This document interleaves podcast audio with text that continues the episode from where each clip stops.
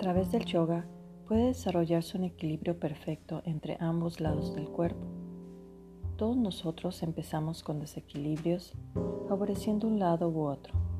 Cuando un lado es más activo que el otro, el activo debe convertirse en el gurú del inactivo para conseguir que sea igualmente activo. Debemos poner atención al lado más débil. También debemos proporcionarle más cuidado. La precisión en la acción llega cuando el desafío de un lado del cuerpo queda equilibrado por un desafío igual del otro. Eso enciende la luz del conocimiento. Es necesario mantener el equilibrio utilizando la inteligencia del cuerpo, tanto instinto como sensación y habilidad, pero no por la fuerza. Cuando se mantiene el equilibrio por la fuerza, se trata de la acción física. Cuando se utiliza la inteligencia corporal, se trata de la relajación en acción. La ecuanimidad es armonía y solo se puede aprender a partir de esa ecuanimidad.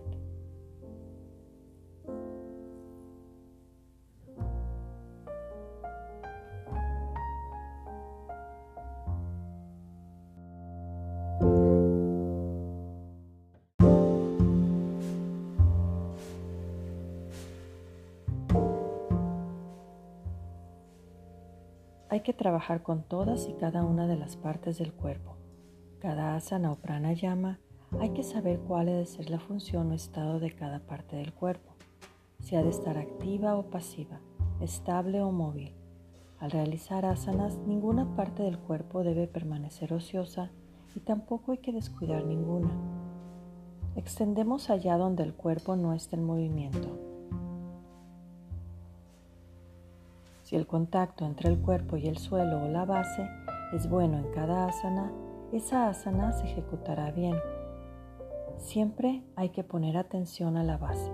Hay que estar atento a la parte que está más cerca del suelo y primero hay que corregir desde la raíz. Las posturas de pie tienden por objeto a empezar a proporcionar esa base para la vida. Refuerzan tobillos y rodillas cuando alguien se haya mentalmente perturbado o abatido, lo notarás porque no puede mantenerse firmemente de pie. Esas posturas enseñan cómo mantenerse derecho, de manera que el cerebro pueda flotar como en su posición. Los pies son como la raíz de un árbol. Si uno no puede permanecer de pie de manera adecuada, desarrolla una actitud negativa frente a la vida y el yoga que practica también se torna inestable. Estas posturas ayudan a mantener estabilidad en tiempos difíciles, incluso en épocas de catástrofe. Cuando la estabilidad se convierte en un hábito, enseguida se manifiesta madurez y claridad. La estabilidad requiere equilibrio.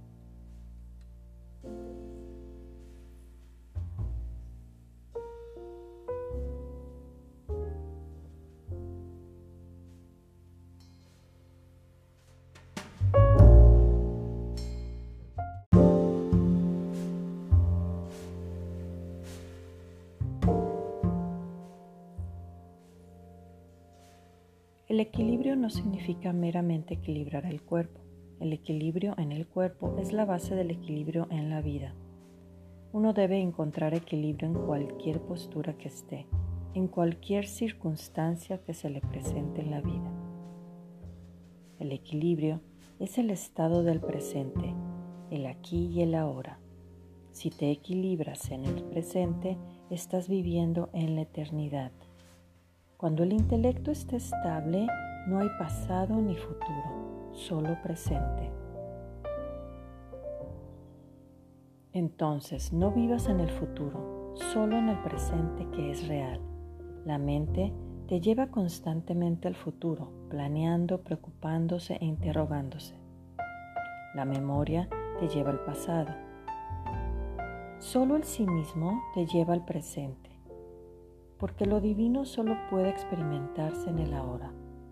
El pasado, el presente y el futuro están juntos en cada asana, de igual manera que en el pensamiento, palabra y obra se tornan también uno. es necesario hallar la línea media de cada asana, de manera que la energía quede distribuida de forma adecuada. Cuando uno vacila apartándose de la línea media, entonces se dirige hacia el pasado o el futuro. La ascensión vertical es el futuro, el descenso vertical es el pasado. La horizontalidad es el presente. El presente es el asana perfecta.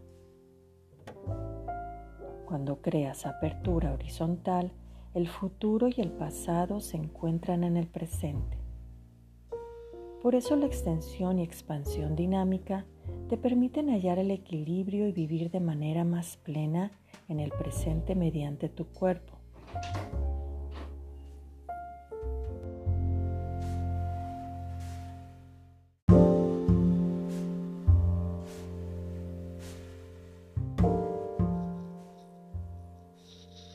Los sabios de antaño dijeron que la clave de la vida era el equilibrio.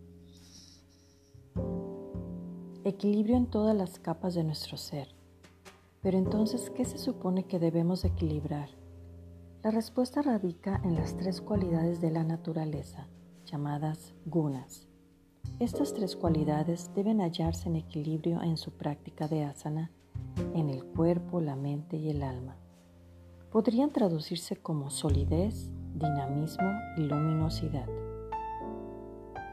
La esencia de la naturaleza son los cambios, una expresión y reexpresión sin fin de ella misma. Debemos preguntarnos qué es lo que provoca ese cambio continuo, por qué las cosas no permanecen como están.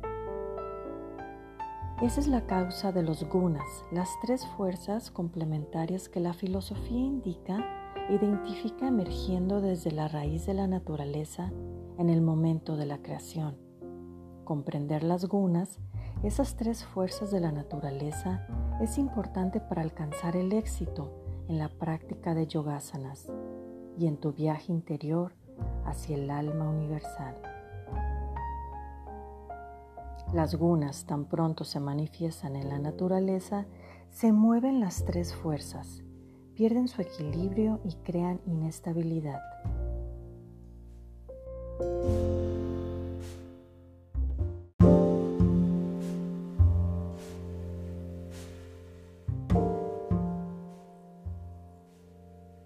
Cuando el esfuerzo se torna no esfuerzo, Asana alcanza su nivel más elevado.